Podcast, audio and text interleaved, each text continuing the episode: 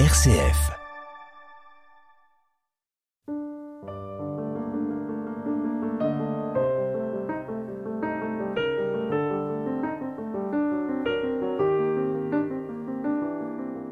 Aujourd'hui, plus que jamais, l'eau nous est précieuse. Nous le savons, mais nous l'oublions très facilement. La littérature peut être chant du monde, hymne à la beauté de l'eau dansante. L'eau qui court, qui émerveille et fait crier de joie un enfant, l'eau qui nous désaltère. Le philosophe Jean-Philippe Pierron propose une méditation sur nos représentations et nos usages de l'eau. Bonjour Jean-Philippe Pierron. Bonjour Sarah Brunel. Jean-Philippe Pierron, vous êtes professeur des universités, vous dirigez actuellement un master éthique, écologie et développement durable à l'université Jean Moulin Lyon 3. Vos recherches portent sur l'éthique, la philosophie du soin et la question de la famille. Vous venez de publier La poétique de l'eau pour une nouvelle écologie. Il y a une approche littéraire, une approche scientifique, mais c'est étonnant pour un philosophe. Qu'est-ce qui vous a conduit, vous, Jean-Philippe Pierron, à entamer une recherche, un questionnement sur l'eau? D'une certaine façon, effectivement, il faut partir de votre étonnement.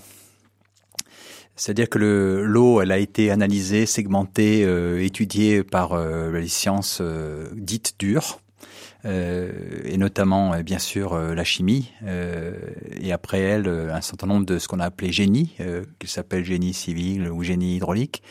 Et comme de cette façon, elle a été aussi étudiée, prise en compte en fait par d'autres approches qui étaient plutôt du côté de la littérature, du moins l'eau qu'on connaît en peinture ou ailleurs aussi dans le champ des arts. Et en fait, ce qui m'a conduit, c'est de se dire au fond que l'eau, euh, c'est aussi le, le, bien des poètes, d'une certaine façon. En tous les cas, que l'expérience que nous faisons de l'eau, elle n'est pas uniquement dans le discours rationnel qu'on peut tenir sur elle, ni dans euh, les usages fonctionnels qu'on peut avoir à son égard, mais qu'il se dit, qu'il se nourrit dans la relation qu'on entretient avec elle, euh, une forme de singularité, de, de de, de, présence gardée avec euh, la, la, complicité du monde euh, qui était intéressante à, à étudier. Et c'est pour ça que j'écoutais euh, presque religieusement, j'allais dire, votre accroche en commençant, en disant effectivement que dans la joie de l'enfant, mais aussi parfois de, de l'adulte, autour de, de l'eau ou, des, ou des eaux en général, il y a quelque chose qui se révèle au fond de cette connivence que j'avais envie d'étudier pour elle-même. Alors il y a une histoire de l'eau euh, des rapports de l'homme euh, à cet élément et de notre civilisation aussi. C'est ce que nous découvrons dans les premières pages de, votre livre, où vous dégagez euh, trois âges de l'eau. Pourriez-vous nous en dire plus? Oui, le, pour, le, pour répondre en fait à la question, on pourrait partir d'une, d'une expression.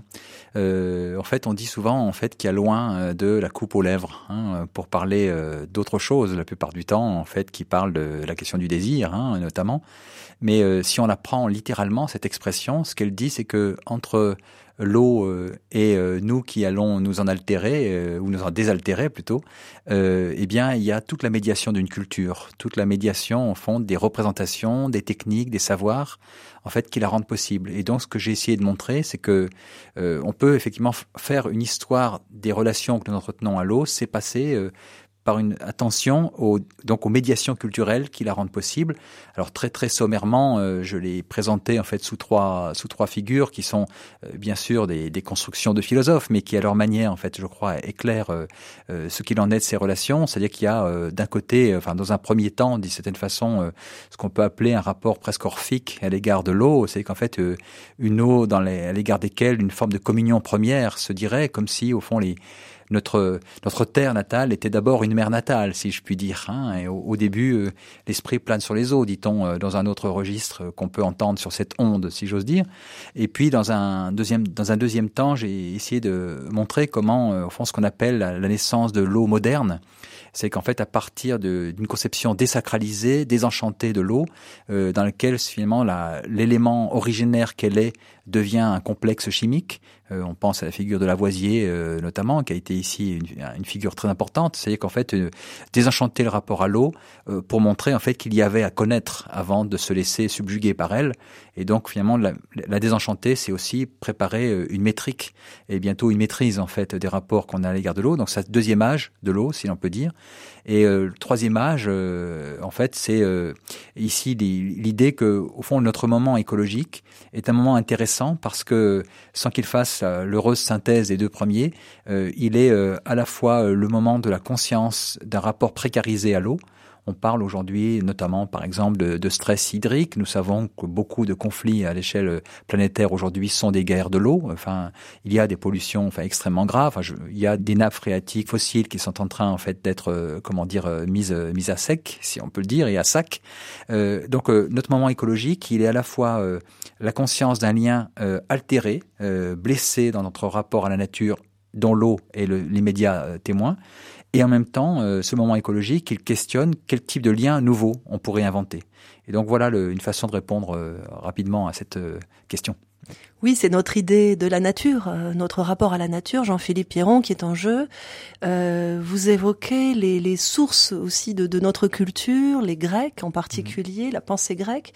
la nature comprise comme cosmos, euh, pourriez-vous nous expliquer en, quelques mots qu'est-ce que le cosmos euh, Quel rapport entretenait-il à la nature Et quelle, euh, quelle est la place de l'eau, on va dire, dans cette source matrice culturelle finalement. Oui. dans votre question, ce qui est important, c'est que le cosmos, c'est une façon de parler, singulièrement des relations que l'humain entretient à l'égard de la nature.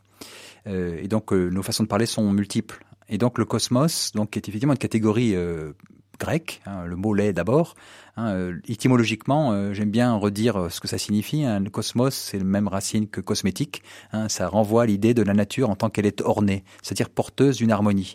Et donc dans un cosmos, il y a cette idée qu'il y a un ordre des choses qui est en même temps un ordre pour les choses, si l'on peut dire, et pour les êtres. Et donc dans une nature pensée de cette façon, dans une nature pensée comme un cosmos, il y a une sorte d'harmonie qui sert de règle et, qui régule à sa façon eh bien la place que les êtres doivent y occuper et notamment aussi la place que les vivants euh, peuvent humains euh, peuvent y occuper en se réglant sur cet ordre euh, qu'ils découvrent en fait dans la nature. Et donc la grande singularité du cosmos, c'est ça, c'est que la nature fait bien les choses parce qu'elle ne fait rien en vain, parce qu'elle est finalisée, et qu'il s'agit ben, de se régler sur elle.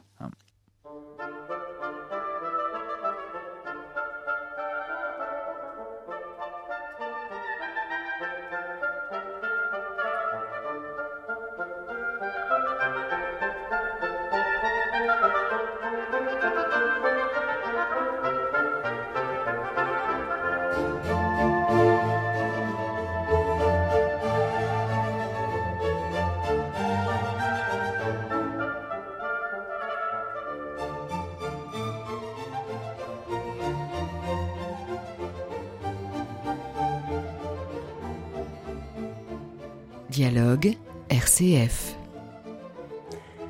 Jean-Philippe Pierron, vous nous invitez à prendre conscience d'une situation de crise, euh, crise environnementale, mais aussi crise sociale et politique. Comment comprendre cette crise? Euh, En quel sens l'eau est-elle touchée euh, par cette crise?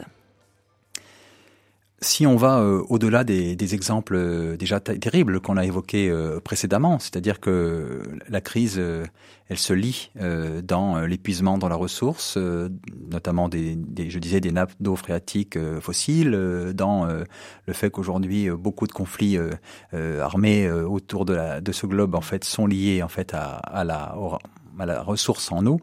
Euh, au-delà en fait de ça, ce qui est en, on peut, enfin l'hypothèse qu'on peut faire, c'est que cette crise est plus fondamentalement euh, une interrogation sur la nature du lien euh, qui lie les humains à leur propre fragilité intime. Nous sommes composés de beaucoup d'eau et nous oublions au fond que l'eau qui nous compose est aussi une eau en fait qui nous met en lien avec le monde en dehors de nous. Bref, donc la, cette crise, qui est une crise donc socio-écologique de cette façon, c'est une crise, on peut la penser comme une crise de la relation euh, à l'égard en fait de, de la nature, bah, penser si on peut dire, euh, le mot serait peut-être le plus adapté ici, comme une ressource, euh, c'est-à-dire en fait la nature pensée comme un bien consommable et non pas comme l'occasion de lien.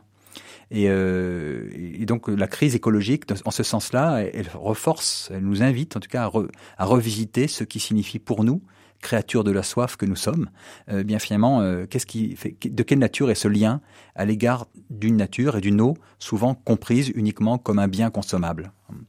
Alors l'invention moderne chimique, on pourrait dire, de l'âge de eau euh, correspond à une séparation radicale aussi avec la nature. Il n'y a pas de données scientifiques, euh, je dirais quantifiables, statistiques dans votre dans votre ouvrage. Euh, c'est un choix euh, de votre part. c'est une position critique ou c'est que vous vous situez ailleurs? En fait, il y a les deux. C'est que le, je crois que je me situe ailleurs. C'est qu'en fait, je n'avais pas envie de, comment dire, de, de rajouter, comment dire, du nombre euh, à, à, la manière de traiter les questions de l'eau parce que c'est très très bien fait euh, par d'autres. Et, et, en fait le mais aussi parce qu'il y a des aujourd'hui des, des, atlas en fait de l'eau euh, qui sont qui sont qui existent mais surtout aussi parce que le de certaine façon je pense que le la, enfin l'eau mise en nombre euh, aujourd'hui il y a même aujourd'hui des, des, gens qui spéculent sur ce qu'on appelle l'eau virtuelle hein, donc bref l'eau mise en nombre de cette manière est une forme d'ombre d'eau parce que en, en pensant et appréhendant l'eau à partir euh, des approches euh, quantitatives, euh, je ne dis pas que c'est pas important, mais ce faisant, on encourage encore de traiter le rapport à l'eau à partir de ce qu'on appelle aujourd'hui la gestion environnementale. Et donc mon hypothèse, c'est que finalement rompre avec ce langue, cette langue, ce n'est pas euh, vouloir, euh, comment dire, être euh, anti-technique dans le rapport à, comment dire, aux, outils qui nous permettent de gérer et de, de techniciser les rapports à l'eau. Il y a du génie environnemental qui fait ça très bien, il y a du génie hydraulique qui fait ça très bien, du génie civil. Donc je, il s'agit bien sûr de pas contester ça, mais euh, de montrer en fait que l'ensemble de ces génies euh, ont eu pour effet, euh, comment dire, de précisément d'anesthésier le rapport sensible à l'eau qu'on pourrait cultiver par d'autres moyens. Donc, le, donc je me suis posé la question, je veux dire, je pourrais faire des tableaux, en dire, bah, rappeler quelques chiffres, et puis après, et après je me suis dit non, peut-être que la question qui se pose pour nous aujourd'hui, c'est d'inventer une autre langue pour dire l'originaire lien de l'humain à l'égard de la nature et à l'eau en particulier. Oui, en ce sens, vous nous invitez à, à jeter un regard critique sur euh, sur notre situation, mais euh, votre propos est extraordinairement bienveillant, euh, me semble-t-il. La science, la technique aussi peuvent nous aider à trouver des solutions. Oui, alors c'est une comment dire, c'est donc c'est voilà, il faut entendre entendre les deux, c'est avec une bienveillance critique. Mmh. Hein c'est que j'ai eu pendant très très enfin, pendant cinq ans euh, l'occasion de beaucoup côtoyer en fait euh, euh, des urbanistes, des ingénieurs en fait qui qui passent leur, leur jour et leur nuit en fait à, à penser en fait des systèmes techniques et qui cherchent à maîtriser l'eau en sachant qu'il y, y, a aussi des limites à cela. Et euh, donc d'un côté, je trouve qu'il y a une grandeur euh, dans, ce, dans, ces, activités, euh, euh, même si je ne suis pas dupe qu'elles sont aussi, parce qu'elles sont des activités industrielles rattrapées par d'autres logiques qui sont des logiques financières qui sont parfois pas tout à fait euh, bienveillantes, elles, pour le coup. Donc d'un côté, effectivement, je suis, enfin, je, suis attentif, en tout cas, à ce que ce qu'on pourrait appeler la philosophie des techniques, en tout cas les sciences et techniques de l'eau, euh, nous apprennent euh, du rapport à l'eau, parce qu'elles, même si elles semblent l'anesthésier, elles en maintiennent encore quelque part, comment dire, le souvenir de ce lien à l'eau. Donc il y a ça d'un côté, mais effectivement il y a une dimension critique euh, euh, parce que effectivement le risque, c'est de penser que le rapport à l'eau euh, ne se pense que dans le langage du machinique, si l'on peut dire, hein, ce que dans l'ouvrage appelle les machines à abreuver. Hein, au fond, le robinet, c'est ça qu'il est de cette façon. C'est qu'à la fois c'est une extraordinaire médiation technique du rapport, enfin qui connecte en tout cas les sociétés humaines à leur milieu. Donc c'est c'est à la fois fabuleux et en même temps effectivement ça peut être très inquiétant parce que ça anesthésie, euh, ou ça peut en tout cas anesthésier le, lien sensible qui nous, oublie, comment dire, euh, qui nous lie à l'eau, c'est qu'en fait on oublie euh, la, source ou la ressource immédiatement utilisable. Donc c'est ça, pour ça que je suis effectivement dans cette bienveillance critique dont vous parlez. Oui, nous sommes dépendants de l'eau et nous avons conscience, en vous lisant, de, des effets négatifs, de l'épuisement, on pourrait dire, de notre exploitation de la terre.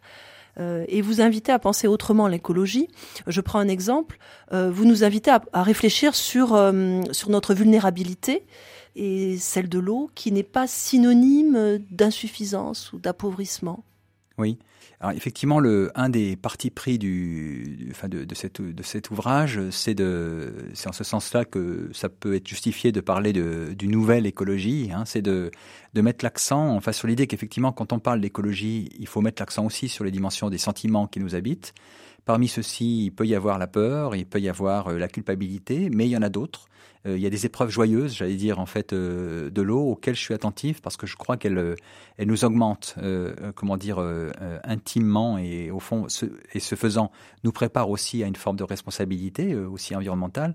Mais donc le donc le rôle de, effectivement de le, le projet, c'est il est cet ordre-là, c'est essayer de montrer comment le comment dire le, le poétique euh, comment dire, à l'intérieur des réalités sociales, eh bien, euh, cultive, euh, comment dire, la singularité d'un lien qui, qui, nous, qui nous protège, j'allais d'un rapport uniquement instrumental à l'égard de l'eau. Et si on pense ce lien à la nature, qu'est-ce qu'un usage éthique de l'eau? En fait, pour oui, là aussi pour répondre à votre question, il faudrait que je finisse de répondre en fait à la, à votre précédente question à laquelle j'ai pas complètement répondu. C'est-à-dire que le, ce qui est en arrière-plan, c'est effectivement qu'est-ce que c'est que la vulnérabilité pour nous? Et finalement, quand on pense vulnérabilité, on n'aime pas ça. Euh, dans la société contemporaine, enfin en France en particulier, la vulnérabilité, c'est d'abord surtout ce qu'on ne veut pas être alors qu'on peut penser à la vulnérabilité autrement. Euh, bon, le vulnus hein, en latin, c'est l'idée de la blessure, hein, être touché par, être blessé par. Et au, fond, la vulnérabilité, c'est le sens, euh, comment dire, de notre de notre appartenance au monde. C'est la blessure au fond qui nous affecte, liée à la conscience que nous avons de ne pas être auto, de ne pas être autosuffisant. Et donc, euh, euh, l'enjeu, au fond, c'est là qu'arrivent les questions éthiques. C'est que si je prends conscience que être autonome, ça ne signifie pas être dans l'autarcie, dans l'auto-engendrement, mais qu'être autonome, c'est penser l'autonomie à l'intérieur des dépendances. Et dans le cas qui nous occupe, être autonome comme sujet humain, c'est aussi avoir conscience du fait que, eh bien, sans eau, euh, sans sans boisson euh, entre guillemets, euh, eh bien, je ne saurais être qui je suis. Donc, la conscience que j'ai de cette, cette, dépendance, elle a une signification éthique profonde parce qu'elle elle dit comment, elle interroge comment individuellement ou collectivement nous allons prendre soin au fond de cette vulnérabilité qui nous oblige. Hein. C'est l'éthique ici, une éthique de l'authenticité finalement que vous promouvez. Quelle serait la portée ici de, cette éthique dans une réflexion plus générale, plus sociétale sur euh, le développement durable? Oui, alors c'est une question euh, là, enfin, à la fois décisive et, immense. Hein. Euh, en fait, je pense que le, la singularité euh, en fait de, cette thèse, de la thèse que j'essaie de défendre, c'est d'essayer de, montrer que de la poétique à l'éthique, voire au politique, la conséquence est bonne. Euh, et je résume ça parfois en fait dans une formule qui consisterait à dire que les expériences en fait euh, poétiques que nous faisons en fait de la nature et, de l'eau en particulièrement, de l'eau particulièrement, et eh bien, au fond que ces expériences poétiques qui nous habitent intimement, on a tous probablement euh, parmi nos auditeurs, ceux qui nous écoutent, euh, une source, un lac, un paysage euh, marin en fait qui nous habite. Eh bien donc comment donc ce qui nous habite intérieurement, eh bien nous habilite. C'est qu'au fond nous prend, nous fait prendre la mesure de nos capacités. Et donc, je crois que le, au fond, le, aux, sources, si on peut dire là encore, de notre agir environnemental, eh bien, il y a probablement des images poétiques.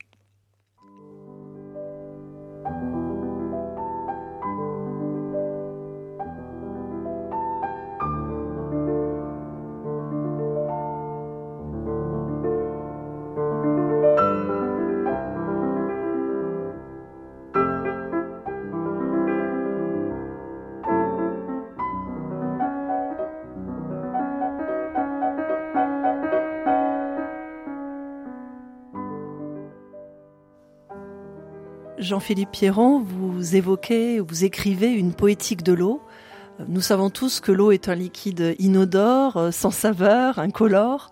Comment euh, l'eau peut-elle être aussi source d'émerveillement et comment poétiser cette expérience? Oui, alors à la fois on, sait tout ça et on sait tous que c'est pas vrai, d'une certaine façon. Euh, c'est ça un peu le paradoxe de, bah, de ce qu'on disait en commençant, c'est-à-dire que nous sommes les contemporains d'une disjonction en nous entre d'un côté ce que nos savoirs nous disent de l'eau, tous ces qualificatifs que vous venez de rappeler, donc une eau, enfin insipide. Hein. et de l'autre côté, les expériences que nous faisons de l'eau, qui elles sont nourries de, de partialité vécue. Hein, et euh, bon, bien sûr que ce titre poétique de l'eau, il fait allusion euh, aux, travaux en fait d'un philosophe qui a écrit de multiples poétiques, qui pourtant lui était en même temps euh, d'abord un philosophe de la chimie. Enfin, je pense à, Gaston Bachelard, euh, bien sûr, et Bachelard en fait qui se définissait comme étant à la fois l'homme du théorème et l'homme du poème, hein, disait qu'au fond notre rapport, comment dire, aux, aux éléments, il est à la fois ultra rationalisé dans un rapport combatif aux, images euh, qui euh, saturent l'eau et qui précisément nous empêchent de la connaître. C'est pour ça qu'on a pu la penser, la modéliser comme une OH2O. Et de l'autre côté, eh bien, euh, l'eau, elle est vécue dans des partialités. Hein. Il le dit ça, lui, à propos de, de la Champagne, puisqu'il était originaire, était un champenois. Hein. Il disait, au fond, pour moi, un pays, ce sont des matières, hein. ce sont des matières rêvées. Et au fond, l'eau, comme matière rêvée, elle dit des partialités vécues, des connexions, euh, je veux dire, symboliques euh, ou imaginaires avec un milieu, telle sorte que pour nous, un monde, ce sont toujours des textures. Et euh, l'eau du marin euh, et du marin d'eau douce, si l'on peut dire, c'est pas l'eau euh, du marin de haute mer. L'eau de celui qui va marcher en montagne ne sera pas celui où, qui récupère, comment dire, une bouteille d'eau dans, un armoire à glace d'un supermarché. Bref, elle est l'eau que nous vivons, parce que, que nous buvons, elle est saturée au fond d'expériences intimes. Hein. C'est une expérience sensible et spirituelle aussi. Oui, je crois qu'on peut le, on peut le dire euh, dans les, dans, les, oui, dans les deux, dans les deux dimensions. C'est qu'en fait, c'est un enjeu, enfin, c'est un enjeu d'existence au fond que boire. Hein, euh, enfin, boire, c'est pas simplement que s'hydrater, c'est aussi faire l'expérience d'une relation. Et donc, le, à la fois, effectivement, c'est une expérience sensible parce que, ben, de fait, elle mobilise non seulement euh, tous nos sens. Euh, je crois qu'ils y sont, et bien sûr, en, alerte. Aujourd'hui, on fait même des, des dégustations d'eau. Hein, euh, mais le, donc, elle mobilise les sens, mais aussi, elle, dit quelque chose du, du, natal, pour le, pour le dire comme ça. C'est qu'en fait, elle dit quelque chose de l'originaire. Et donc, effectivement, parler d'une dimension spirituelle, c'est ça, force à se demander, en fait, pourquoi les traditions religieuses, notamment, même si le, elles n'ont pas nécessairement le monopole du, spirituel, mais c'est au fond comme pourquoi les traditions religieuses ont trouvé avec l'eau un élément euh, pour dire euh, les commencements, pour dire les origines, euh, pour dire en fait l'essentiel de cette façon. Hein. C'est à mon sens l'apport majeur de votre réflexion dans cet ouvrage, ce qui fait sa puissance et son originalité. Euh, nous ne pouvons pas nous contenter d'une approche seulement scientifique ou euh, de réponse, on va dire, écologique, euh, pragmatique, mais tout doit être tout doit partir d'un niveau individuel avec cette idée que on accepte peut-être qu'on ne peut pas changer grand-chose à tout ça, alors que quelque chose est possible. Oui, oui. Oui. C'est que si, oui, c'est, oui, bien de dire les choses comme ça. C'est-à-dire que le, on peut, on l'évoquait dans une question précédente, on peut penser, euh, comment dire, la crise écologique comme une altération de notre lien profond au monde. Euh, et si on dit cela, euh, alors un des enjeux, c'est de se demander comment rénover ce lien, comment en prendre soin. Et cette question, bien sûr, c'est une question d'écologie politique, c'est une question en fait sociale, mais c'est une question éminemment intime.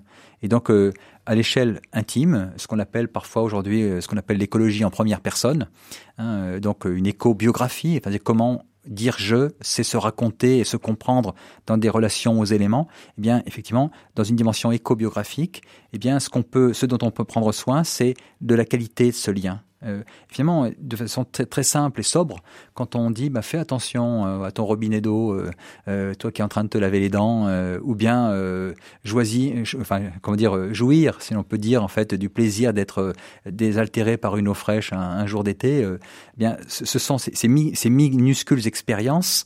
En fait, si on les laisse résonner en nous, elles disent quelque chose de fondamental ben, qui nous rénove hein, profondément et qui réveille le sens de nos liens. C'est ce que ce dont nous pouvons faire l'expérience euh, durant nos vacances, dans un autre rapport à ce temps, on va dire, qui est celui des vacances. C'est ça. Enfin, de cette façon, le, euh, comment dire, en vacances, nous sommes libérés euh, d'un rapport lui-même pris dans la fonctionnalité du monde, c'est-à-dire que l'eau est mise en tube, mais nos existences aussi sont mises en tube de cette façon, et, et la vacance, c'est ça qu'elle permet. Hein. C'est de, de sortir des tubes dans lesquels nos vies sont prises euh, bien pour prendre le temps euh, de la disponibilité. On ne doit pas s'habituer à la catastrophe ni s'en tenir à une culpabilisation. Je vous remercie, Jean-Philippe Pierron, de nous avoir apporté des éléments de réponse à toutes ces questions qui sont présentes au cœur de nos vies. J'invite nos lecteurs à lire votre brillant essai La poétique de l'eau pour une nouvelle écologie, paru cette année aux éditions François Bourrin. Merci.